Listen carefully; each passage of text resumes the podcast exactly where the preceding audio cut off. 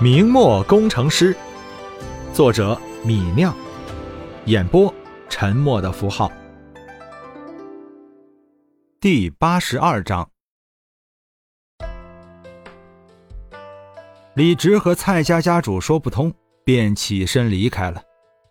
走到蔡家门外，李直看到那个被蔡家家主赶出家门的儿子跪在门外，李直想到。蔡家家主说教了这个儿子一身烧瓷本事，暗道这个人也是个人才呀。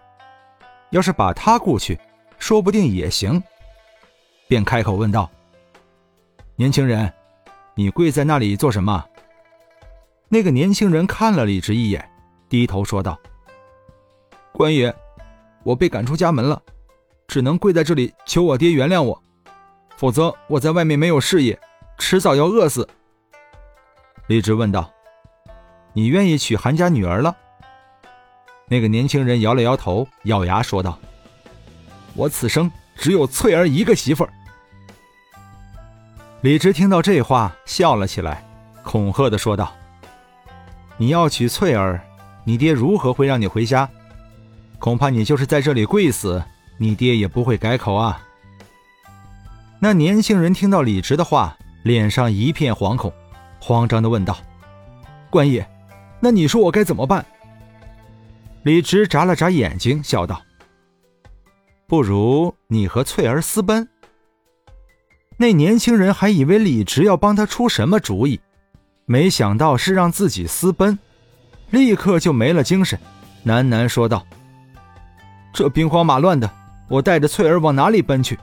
迟早饿死在他乡。”李直拍了拍手，走到这年轻人身边，缓缓说道：“我听说你爹教了你十年本事，你会建窑吗？”那年轻人看了看李直，说道：“我会啊，从建窑到选干锅，到速胚，到烧窑，我全会，不比我爹差。”想了想，他又说道：“可是建一个瓷窑要买各种材料，成本就要几百两银子。”我空手建不起来呀！你真的会建窑？我真的会，我家的瓷窑我还改良了呢。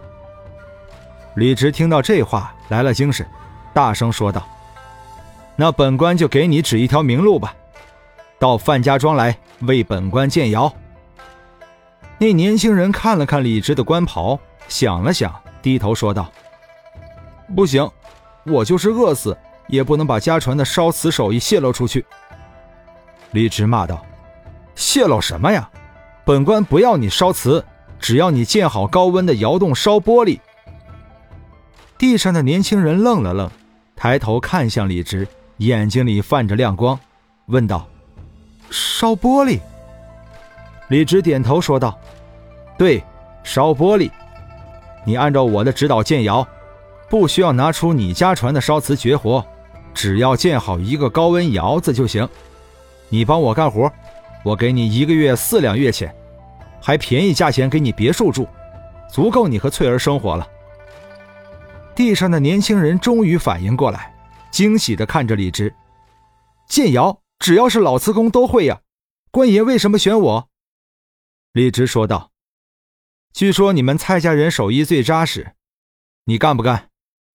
年轻人赶紧答道：“我干，我干。”这活计一点也不会泄露我家祖传技艺，官爷，我干。李直笑着点了点头，问道：“你叫什么名字？”小的贱名蔡怀水。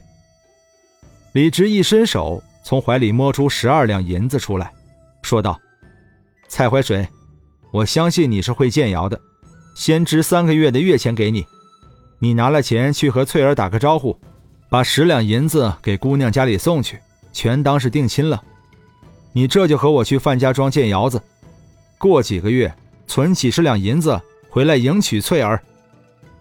当然，前提是你能帮我建出玻璃窑子。要是过几个月你建不出窑子，你便回家娶韩家姑娘吧。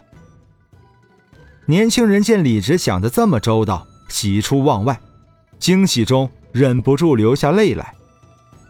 他擦了一把眼泪。从地上爬起来，接过银子，点头说道：“嗯，官爷，我一定为你建好玻璃窑子，李直点了点头，便让蔡怀水去翠儿家打招呼去了。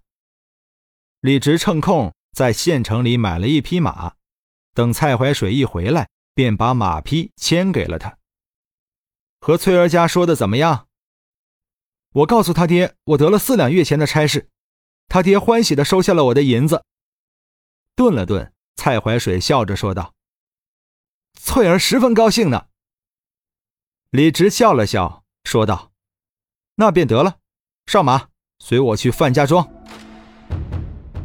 到了范家庄，李直强调完保密纪律之后，就把自己设计的玻璃窑子图纸展示给蔡怀水看。除了主炉、储热室，李直还设计了一个退火通道。所谓退火，就是控制温度变化，让高温材料按适宜速度逐步降温。消除材料内部的残余应力。如果不消除残余应力，玻璃是会自己裂开的。李直和蔡怀水说明，这个窑子的目的是把干锅中的玻璃原材料加热到比烧瓷还要高几分的温度，让材料完全融化变成玻璃液体，加入硝石去色，然后进入退火通道退火，最后用食盐澄清去泡，灌入磨压器中。磨压成型，按这个思路，李直让蔡怀水设计玻璃窑子。蔡怀水果然是个老瓷工，李直说的各种后世技术，他一点就通，拍胸脯说能把这窑子做出来。李直给了蔡怀水一千两银子支用，让他采购各种材料。李直还在范家庄城东南划了一块土地给蔡怀水做厂房，又雇了五个杂役。给蔡怀水做帮工和学徒，让他们跟着蔡怀水建烧玻璃的窑子。这边玻璃窑在建，那边李直要的六磅炮已经做好了。三月二十日，五个炮匠终于完成了各种测试，将六磅炮定型。虽然六百五十斤的铁心铜体大炮试射了一百发也没有炸膛，但是炸膛可是大事。那是要让炮兵丢性命的，一千发也不能炸一发。出于保险起见，炮将们最终还是把六磅炮定型为七百五十斤的标准。这个标准下，火炮的双层膛壁足够厚，能够完全保证炮兵的生命安全，不会让炮兵们不敢点炮。二十一日，造好的两门六磅炮。被安排在范家庄南面的沙地上正式试射。李直也专门来观摩这次试射。不光李直来了，城里不少百姓、儿童也跑来看大炮。这些人围在大炮旁边围了几圈，最后李直不得不加派二十个士兵过来维持秩序。按照李直的设计，两门六磅炮被装在一辆两轮的炮车上，每门炮。另有一个放置弹药箱的前车，也是两轮。运输时，炮架和前车连到一起，组成一个四轮马车，方便拖拽。每辆炮车配四匹马拖拉，保证炮兵行军的速度。炮匠们把炮车开到沙地上，解除了炮车和前车之间的卡栓，将火炮架在沙地上。看到火炮被架了起来。围观的人群欢呼雀跃，一个个捂着耳朵，准备看大炮发射炮弹。本章播讲完毕，感谢您的收听。